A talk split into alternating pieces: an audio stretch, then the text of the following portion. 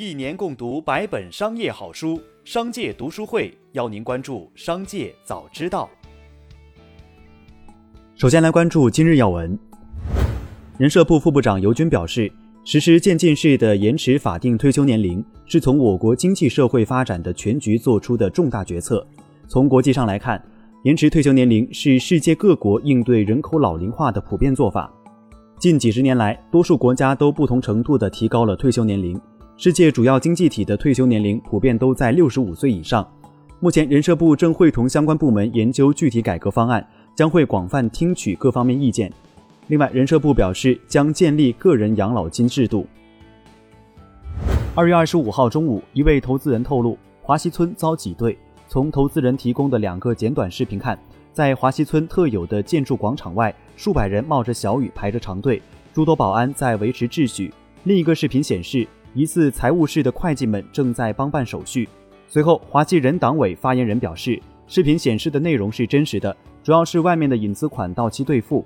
发言人强调，华西资金没有问题，兑付没有问题，挤兑主要是坊间传言，传来传去就急着来兑付了。另外，有人表示，之前钱放到华西村的利息达到了百分之十。一起来了解企业动态。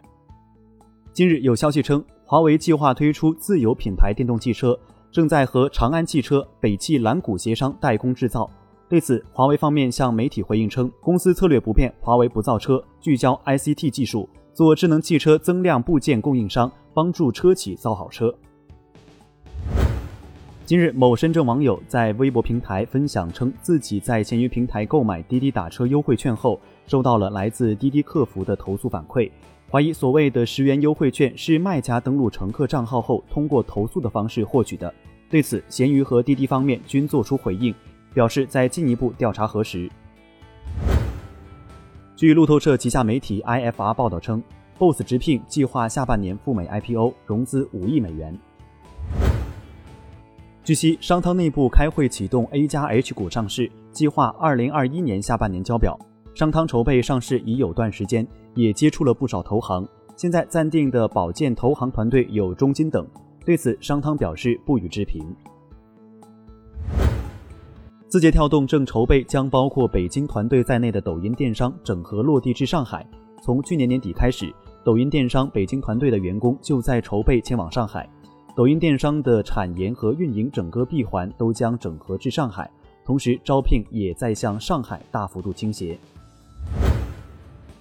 据路透社报道，加拿大咖啡连锁品牌 Tim Hortons 周五表示，其中国公司已经完成了来自红杉资本中国、腾讯控股和东方贝尔资本的新一轮融资，并计划在今年增开两百多家店铺。报道称，该公司和中国与星巴克公司和可口可乐公司旗下的 Costa 咖啡竞争，筹资将用于建设更多的网点以及完善其数字基础设施和品牌。一起聆听商界的声音。在二月二十五号，网易的财报电话会议上，丁磊透露，中国的安卓分成是全世界最高的，高达百分之五十。丁磊认为，目前分成的生态是不健康的，比苹果还贵百分之二十左右。希望以后安卓市场在游戏分成上可以跟国际接轨，海外分成也只有百分之三十，这些安卓厂商没理由分百分之五十。二十六号下午，郭敬明发布微博称，今天收到了来自庄宇老师律师的通知。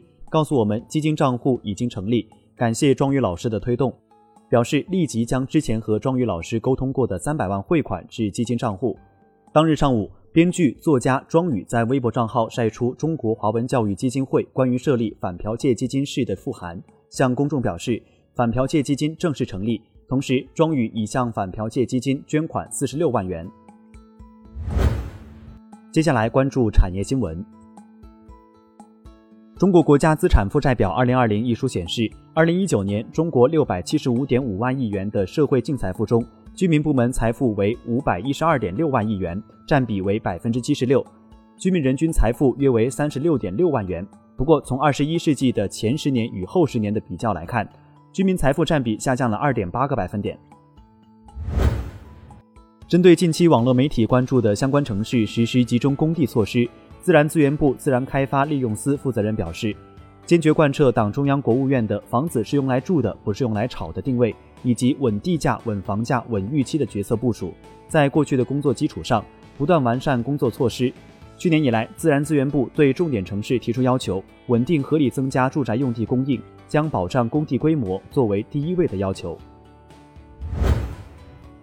最后，再把目光转向海外。二月二十六号消息，字节跳动已同意价值达九千两百万美元的集体诉讼和解，以解决美国部分 TikTok 用户提出的数据隐私索赔。诉讼称，TikTok 渗透到用户的设备中，提取包括生物识别数据在内的广泛私人数据。被告利用这些数据跟踪和描述 TikTok 用户，以达到广告定位和盈利等目的。TikTok 周四对此回应称，虽然我们不同意这些说法。但与其经历冗长的诉讼，不如集中精力为 TikTok 社区打造安全愉悦的体验。根据《纽约时报》报道，拜登在美国当地时间二月二十五号晚下令对叙利亚东部地区进行空袭，原因是袭击地点是在伊朗支持的武装组织控制下，而这些武装组织要为近期叙利亚境内美国人及盟友遭袭击负责。